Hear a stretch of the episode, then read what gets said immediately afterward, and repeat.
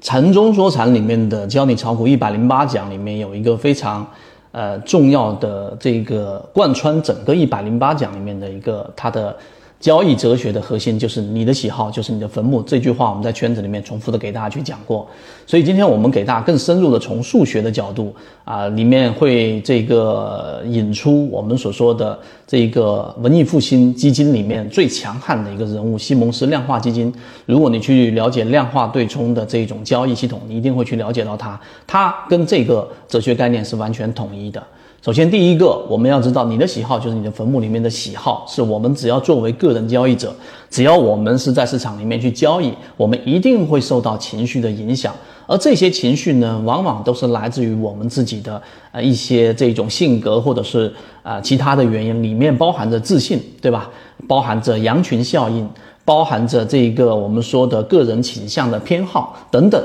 这些因素，全部都导致了我们在交易过程当中形成了自己在投资的一个偏好。我们举一个简单的例子啊，举个例子，如果我们在做猜拳，剪刀石头布，那如果你上一次出的是剪刀，那意味着你在后面的交这一种我们的这一个博弈当中，你很大概率还会继续出剪刀。如果你出剪刀，这一次是赢的。所以我在交易当中啊，也一样会有这样的一些经常的状况会出现。你原有某一个模块，它为你的整体账户做了很大的一个贡献。那么下一次再遇到这种情况的时候，你会比原有的理性的情况之下加更重的一个注啊，就下更多的筹码。这个时候你认为你赢面更大，而实际上从概率的统计角度来说，这根本就不科学。所以，这这就是你的喜好，就是你的坟墓。那第二个，他在缠论当中给我们划分出了很多的交易的核心，里面包含着中枢，包含着顶底分型，包含着背驰等等等等这些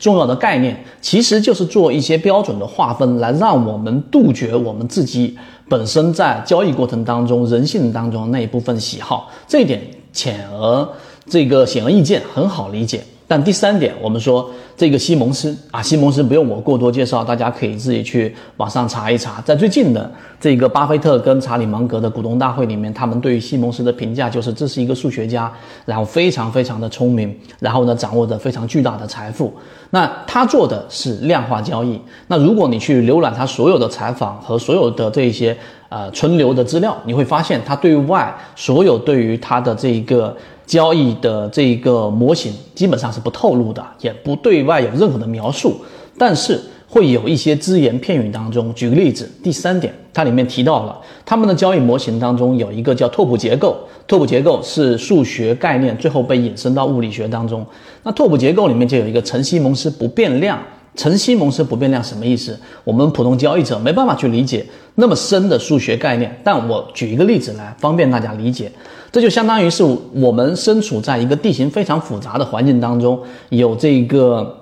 低洼，然后有山峰，有各种各样的地形。而陈西蒙斯不变量就通过数学计算出，在交易过程当中有一个数值啊，通过那个固定的数值，无论你怎么样扭曲，它都能够判断出大致的地形。这个时候其实就是在混沌当中和在无序当中找到我们所说的确定性。所以这个陈曦蒙氏不变量在它的这个交易模型当中，一定是被很这个重要的权重引用，它才会啊去提到。所以在我们的交易当中，我们没有办法去了解那么深的数学，但其实对我们的启发在缠论当中是有的。第四点就是陈曦蒙氏不变量，其实就是考虑到啊我们要找到的这种关联性。那缠论当中告诉给我们，举个例子，它实际上举趋势也是。我们现在说中枢，你所有的类型，第一类型买点，第二类型买点，第三类型买点，当一个中枢，也就是在多空争斗最高密集出现的区域当中出现快速的下跌，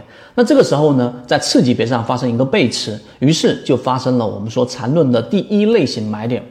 那这个其实就是刚才我们说的陈西蒙斯不变量的一个客观反应，也就是说。当你在一定的环境之中找到了一个刚才我们说的数值，这个数值就是刚才我们说的次级别背驰，或者说在缠论的原理当中的第一类型买点的标准等等。那这个时候呢，其实你能大致的判断出刚才我们所说的那个比喻当中的地形，那意味着它大概率上会有一个我们说走势中完美的一个这种必然的走势，就必然会有一波小的反弹。至于它到底是不是我们说下跌的这种中继，还是我们说的 V 型反转，这个在细节当中已经有这个阐述。但在晨曦蒙斯不变量的这个定义里面，我们说的这个交易其实就是这个呃，刚才我们说缠论里面给出的一些标准。那这其实能很大程度上杜绝我们对于交易当中的一个刚才所提到的个人偏好。那你想要杜绝，绝对不是单纯的修心，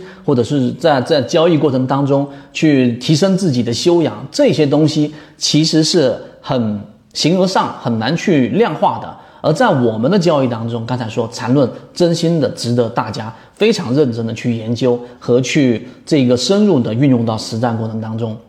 所以今天我们聊的话题就到这里。对于这个话题，有啊更多的想法，或者是有什么疑问，都可以在我们的评论区跟我去讨论和交流。好，今天聊这么多，和你一起终身进化。圈子有完整的系统专栏、视频、图文讲解，可以帮助大家建立完整的交易系统。系统进化模型，泽西船长公众平台，进一步系统学习。